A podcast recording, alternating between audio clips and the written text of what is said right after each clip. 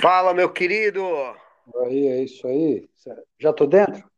Você já está dentro e nós estamos dentro, começando agora o primeiro episódio de Olha Política só. Subversiva com o José Geraldo. Tudo bom, Gê?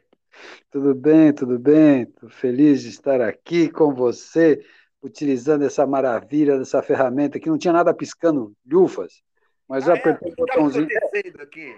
É, tinha, tinha um, um sininho com uma luzinha vermelha lá no cantinho direito, assim, eu falei, será que é por aqui? Aí, E era isso daí. exatamente. Aí, Ah, Everton, estamos Godoy está te convidando. Eu falei, então tá bom, já que ele está me convidando, estou convidado. Maravilha. Estamos com a Patrícia também. Fala aí, Patrícia. Aí, querida, tudo bem? Financeira também. Muito bem, Ah, tudo bem, Gê? tudo certo. Que maravilha. Ô, Tenho ouvido, esse- ouvi você falar sobre, sobre é, a questão da, da questão financeira, assim, lá da parte mais histórica da inflação, né? Aí eu fiquei Ah. pensando, ouvindo você, eu falei assim, como é que ficamos hoje, né? Que muito, muito da inflação se falava que era da impressão de moeda. Uhum. Hoje não se imprime mais moeda. Hoje não tem, não tem, não, não, existe, as moedas são criadas por computadores. Aí a gente vai ficando cada vez mais louco. A gente fica olhando para a cena e fala assim, é, realmente a história ela vem mudando numa velocidade que é bem difícil de acompanhar, né? O que você, é, a gente falando de bitcoins, como é que você trabalha a inflação em bitcoins, né? É uma loucura. Loucura. Porque, na verdade, a gente tem que analisar a inflação não no, no- no produto final, mas no, no, no- nos insumos. Exato, exato, mudou, mudou completamente. Antes se fazia uma inflação, é, hoje não, é, é o número do insumo que ele vai, ele tem que crescer, e aí com isso ele vai gerando inflação. É por isso também que a inflação, no- a, a contada hoje, ela é muito menor, né? Você você pode falar de, ah, não, nós vamos fazer um teto de 6% ao ano. A realidade não é isso. Exatamente. Porque o que acontece? É, até um tempo atrás, nós trabalhávamos com as commodities. Então, o que influenciava principalmente o mercado brasileiro era o preço das commodities. Só que hoje, o pessoal, os grandes investidores estão apostando em Bitcoin, nas grandes empresas de tecnologia. Então, está tendo uma desvalorização das commodities, das commodities novamente. O que afeta toda a nossa cadeia produtiva. Deveria baixar o preço? Deveria. Porém, com excesso de, de produto no mercado e E Hoje, agora, o excesso já. Se você está pensando daquela forma, né, da criação de, de moeda gera inflação, Uhum. hoje nós estamos, nós também estamos tendo um outro tipo de inflação, que é o aumento de crédito. Sim, O, o aumento de crédito, ele agora está começando a ficar realmente impensável, né? Impensável, porque computadores criando moedas, que essas moedas dão para tomar cafezinho, né? E lojas que recebem para tomar café em bitcoins, parcela, parte, né? A parte res- correspondente a isso, eu vi isso há muito tempo atrás, já faz uns dois anos eu vi isso num- numa reportagem. Então, realmente, se, se, se o mercado inteiro não para de criar novos créditos, tem que as coisas têm que aumentar de valor, porque existe uma abundância de crédito, é uma loucura, né? É, É, e é muito louco, a gente está pensando nisso em uma época que as pessoas não estão percebendo aonde esses valores estão sendo expressados, né? Porque mudou a maneira com que os valores são expressados no mercado de economia e aonde está esse investimento, entendeu? Por exemplo, agora nessa, nessa política de compra em casa, o mercado que explodiu foi o mercado de embalagem, o mercado de gráfica, o mercado de polímero. Você imagina a indústria de polímero é, não, reciclado. Não tem, não, não, é. Embalagem para batata frita, embalagem para hambúrguer, embalagem para pizza, embalagem para entregar o bagulho que o cara comprou pela internet. Tudo que a gente está vivendo agora é em torno de papelão. É, exatamente. Papelão tá uma fortuna. Exatamente. É papelão, é o látex, é plástico eu fui, eu fui comprar uma caixa de papelão, eu quase se matei, como diriam alguns. Sério? 20, o cara me comprou 21 reais ou 27 reais por uma caixa de papelão. Eu falei, é, como, então, como assim? Exatamente. Você imagina, é, eu até acho que eu conversei, eu não sei se conversei com você. É, em 2018 para 2019, eu pagava numa caixa de luvas de 100 pares é, cerca de 35 reais. Em 2019, tá? Que a inflação já estava dando alguns sinais, mas não tinha epidemia, não tinha nada. No final de 2019, eu pagava 42 reais numa caixa de luvas de 100 pares, nitrílica, preta, certo? Sem novidade. Certo. Entrou 2020, começou a pandemia e teve aquele primeiro fechamento na, no mês de março e tudo. Aí eu saí para comprar luva. E aí começou já aquela mania de que tudo tinha que ter luva. Eu paguei, naquela época, 50 reais na caixa. Ou seja, né, já foi subindo. No mesmo mês, eu já tinha pagado 63 reais na mesma caixa de luva. Não, é passou 2020, passou 2020.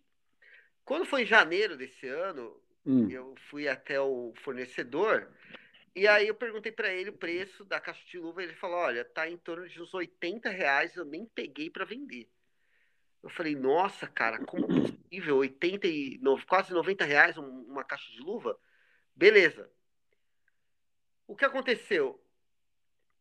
Essa semana que passou, eu e a Patrícia fomos até o centro, numa, numa loja de embalagens, que já é o lugar mais barato para comprar algumas coisas. E o choque, uma caixa de luva de 100 pares, 200 reais. 200 reais, uma coisa que custava a 40 reais há três anos. A, exatamente. E assim, disparou, porque ela não veio subindo. Não é uma coisa que veio, olha, tá 30, foi para 50, foi... não. Ela foi de 30 para 40, de 40 para 50, de 50 para 200. Aquela conhecida curva vertiginosa. Exatamente.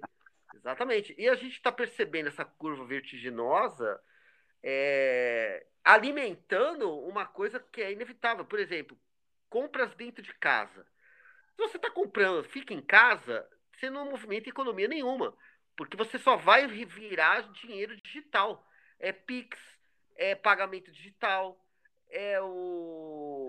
É, eu, eu aqui em Curitiba, as pessoas ainda passam na frente das casas para vender coisa, né? Vender fruta. Olha o carro acho... do ovo. Hã?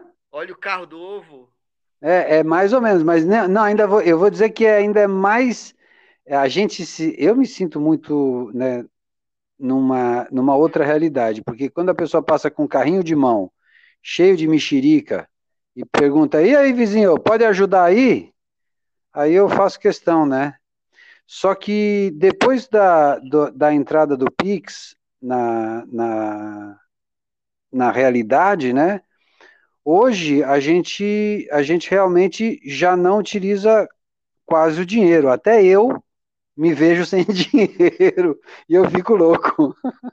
É muito louco, né? É muito louco. Um cara que já foi chamado de Zé do Troco, não é, tem um real né? para doar no, no, no caminho da escola dos meus filhos. As pessoas pedindo dinheiro eu não tenho. Eu já comecei a falar para as pessoas, falar, olha, na verdade, vocês têm que fazer, se basear igual os chineses fazem. Já pega, põe um código, né? O, e code lá, como é como chama isso? QR Code, é, já deixa numa plaquinha porque a gente pode escanear e passar dinheiro para você. Passar dinheiro não, passar crédito para você, né? Porque o dinheiro realmente ele ele depois da. Eu, eu sempre tive a, as duas, né, a, a, a dualidade entre dinheiro e crédito. Mas o crédito, graças a Deus, ele era mais complicado. O Pix, pela, simplici, pela simplicidade que ele é e a velocidade que ele transfere, é, eu me vejo sem ir, ir ao. Ah, e outra coisa, com a pandemia, né? Pandemia a gente não vai nem no banco. Então complica mais a, a possibilidade de você chegar no, no, no, dinheiro físico, né? Uma loucura. É, exatamente. O, o Pix, ele entrou de uma maneira muito rápida e foi muito é, organizável por causa da quantidade de banco digital que tem. Então, o cara não tem mais essa de cartão físico. E não... até a própria auxílio emergencial, Bolsa Família. Agora é tudo através da conta digital da Caixa. Então, não aí... tem mais. A pessoa vai lá no, na Caixa Federal receber de, o, a, o auxílio. É, justamente, justamente pelo Pix ser gratuito, né? Também. É, é. muito rápido para resolver de graça. Eu vejo quando é, eu, eu entendo, eu sempre quis saber porque onde, onde estava, não é a pegadinha do Pix, mas o que que o Pix ia ajudar é, no, no todo, né? A parte da transferência rápida, isso é muito bom. É, o quanto a gente pode ajudar as outras pessoas quando, né, nas transferências rápidas, porque às vezes a, a pessoa que trabalha comigo, né, que eu digo a secretária de Assuntos Gerais da minha casa, ela, ela faz o seguinte, ela fala assim, ô seu G, você teria aí 30 reais aí para eu completar a minha compra em tal empresa? Aí eu vou lá, passo, transfiro para ela, e aí ela consegue fazer a compra, né? Então, quer dizer, isso é, é algo que você pode sempre estar tá ajudando, isso é uma coisa muito bonita do Pix. Mas, Mas perceba ah, uma coisa muito séria, vocês dois. Cara, o Pix, vamos lá, os, os prós, né?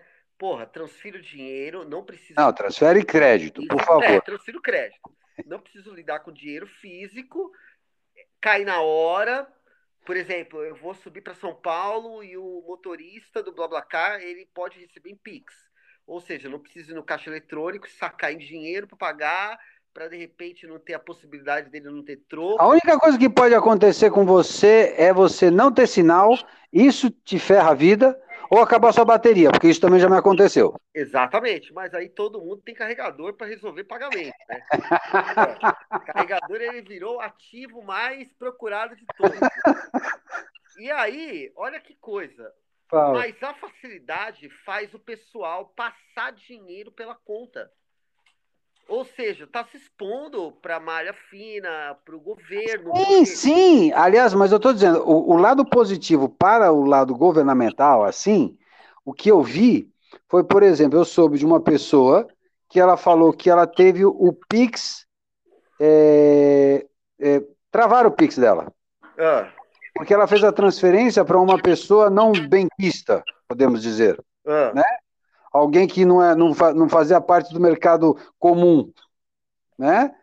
E aí ela fez uma transferência, como ela foi dessas pessoas que fez transferência para essa pessoa, mas é porque ela era amigo, né? Não tinha nada de muito especial e nem foi um, um montante absurdo. Mas como ela foi, ela fez conexão com essa pessoa, eles bloquearam o Pix dela. Olha que controle. Ah, entendi. Entendeu? Entendi. Então, mas o que acontece? Querendo ou não, a facilidade fez todo mundo pôr a cara.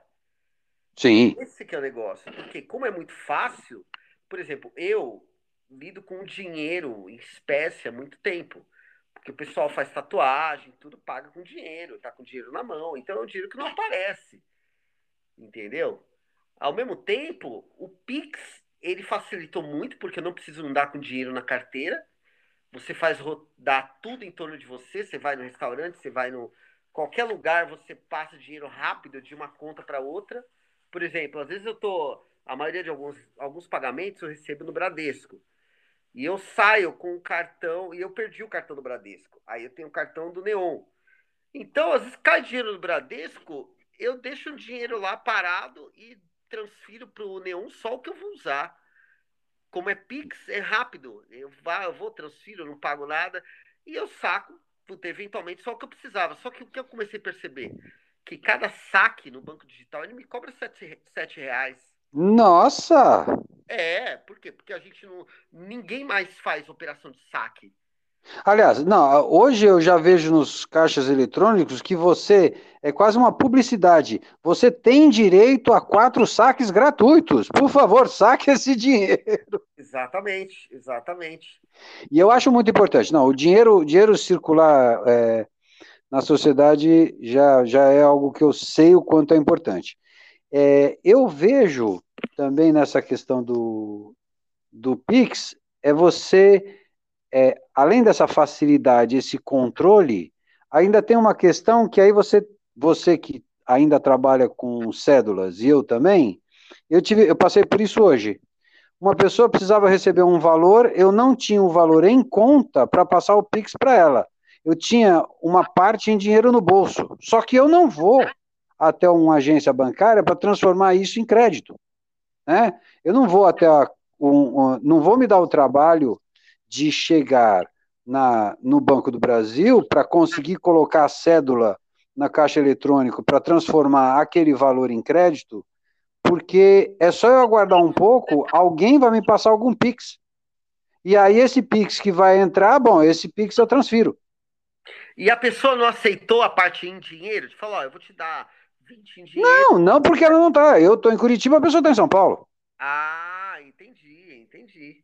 Ali, e, é, aliás, é uma das coisas legais em relação ao Pix é que você pode é, fazer transferências nacionais, né? Então, a pessoa está aqui, ou é, eu estou aqui e eu tenho uma, um amigo ou alguém que me peça e esteja lá em, sei lá, Mossoró, eu posso fazer em um instante salvar essa pessoa, você entendeu?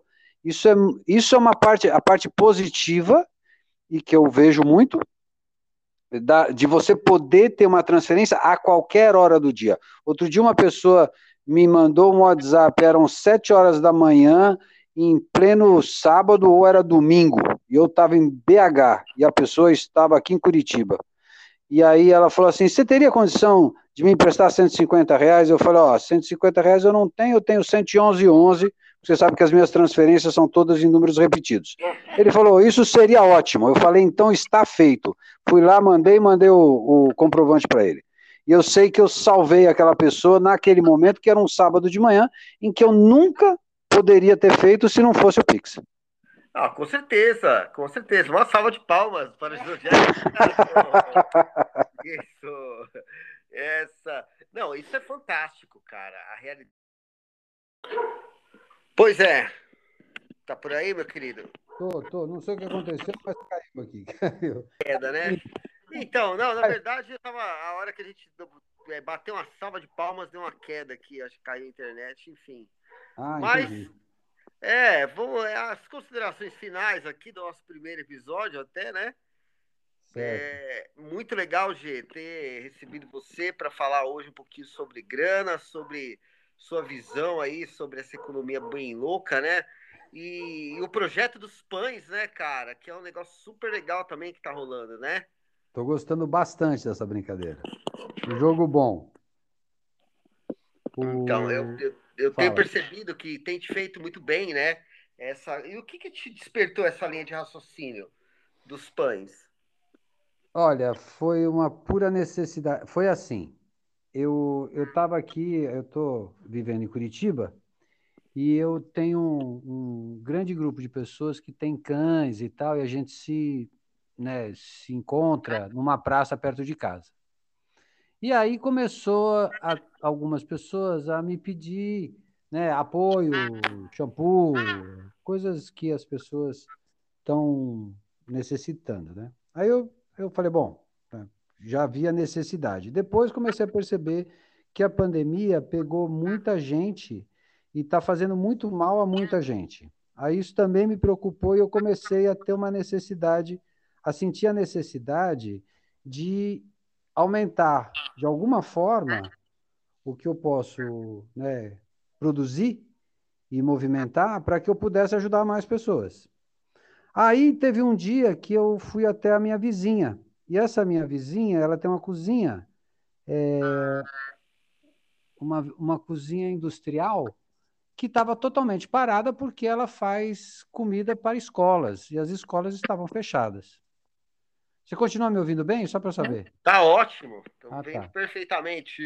Então, e, e aí quando eu entrei na, naquela cozinha industrial totalmente parada, com 12, né, um- uma cozinha com um forno enorme, com tudo aquilo parado. E eu tinha ido lá para justamente comprar as coisas que ela não precisava. Ela falou: ah, eu, eu vendo tudo aqui pela metade do preço, ah, porque eu ia, né, ia fazer as coisas para as crianças. Só que eu não tenho, então tá bom, eu tenho suco que vai perder, essas coisas, só para não perder, maçã, frutas. E ela faço, faço tudo pela metade do preço. Eu falei, não, tá tudo certo, vamos lá, vou te ajudar, né? Fui lá e fui. Aí eu fui como consumidor para pegar aqueles ovos, aquelas coisas todas, e, e aí eu me deparei com aquela. Para mim era uma tristeza ver aquilo tudo parado, né?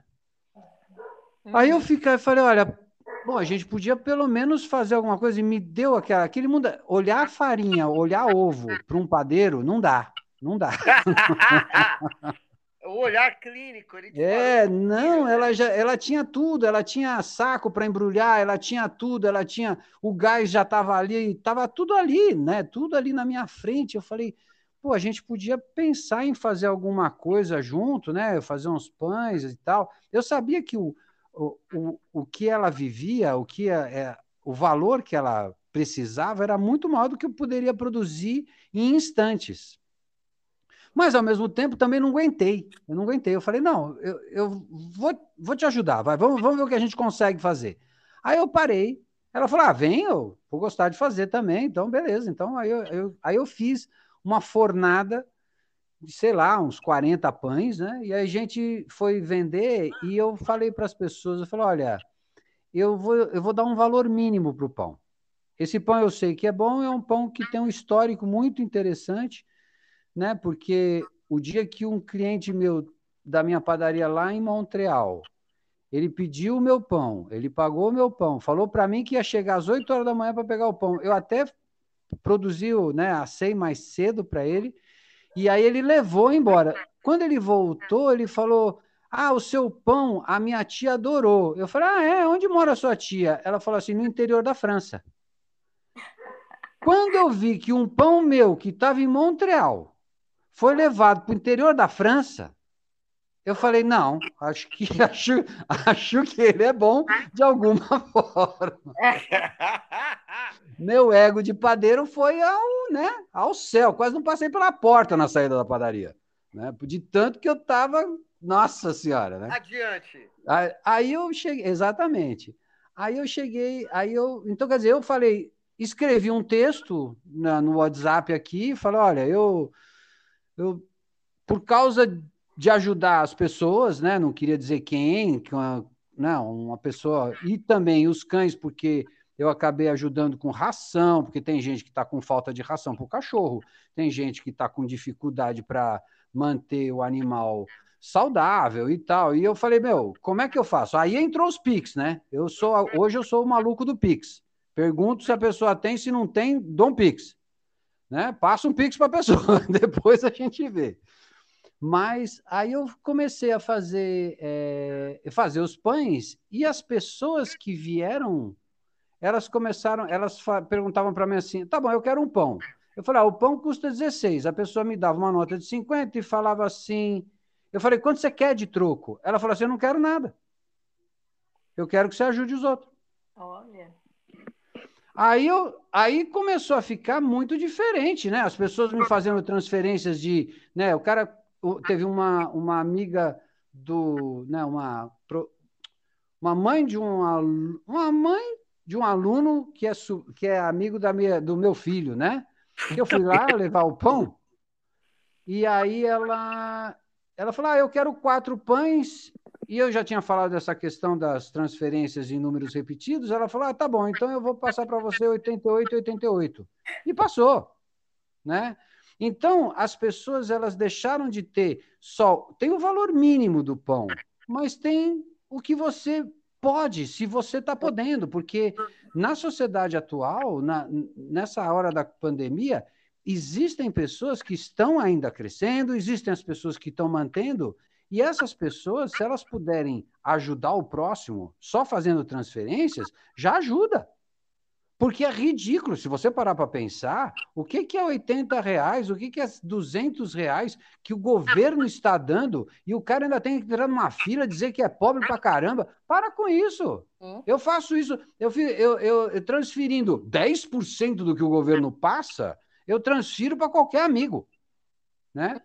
Mas aí o que acontece? Então, o, eu, foi por causa disso que eu comecei a fazer o pão. E agora, eu estou fazendo pão Aí tem um pessoal de São Paulo que gosta do meu pão, então eu mando meu pão para São Paulo. E aí eu acho até bonito, porque, na verdade, eu estou trazendo né, dinheiro paulistano para Curitiba. Olha só que transferência, hein? Eu tô, tô, tô ajudando demais a comunidade. É isso aí, e, mano. E é, e é isso que tem acontecido. E realmente tem me deixado muito feliz. Hoje, por exemplo, fiz uma produção, mandei para São Paulo, não consegui fazer a produção que eu queria. Eu gostaria de ter feito o dobro da produção, ainda sobrou massa aqui, mas por questões familiares, né? Que a gente, todo mundo tem alguma coisa, algum problema. Meu filho está com problema na aula de matemática, eu tive que ficar dando aula de matemática para ele. Então a minha produção de pão ficou, ficou para o segundo plano. sobrevivência, né, velho? Estamos sobrevivendo a esse caos. Exatamente. Muito, muito, legal dividir aí a história com a gente. E é isso aí, gente. Vocês, ó, quiserem informações sobre o pão, é só chamar a gente nas redes sociais aí. Pode mandar mensagem de áudio aqui no podcast, que a gente passa os contatos aí. O G é sempre muito presente nas redes sociais aí. E é isso, gente. Uma agradeço, hora... agradeço o convite aí, e, a, e a primeira vez que eu fiz um podcast na vida. É isso aí. Passa, passa o número do Pix é, 41 979, né? 9706 5176. O é nome é José Geraldo, que vai tá aparecer ótimo, ali. Passado o recado do G. Ô, G. Muito obrigado. Eu que agradeço. Vamos nos falar mais vezes sobre economia, economia criativa. Patrícia. Prazer enorme. E a gente sempre aprende, que é o Acho que essa pandemia veio para que a gente pudesse aprender com os amigos. É isso. É verdade. É isso aí. Uma ótima noite para todos vocês e logo mais, mais convidados aqui comigo no podcast Eberson Godoy. Abraço! Abraço!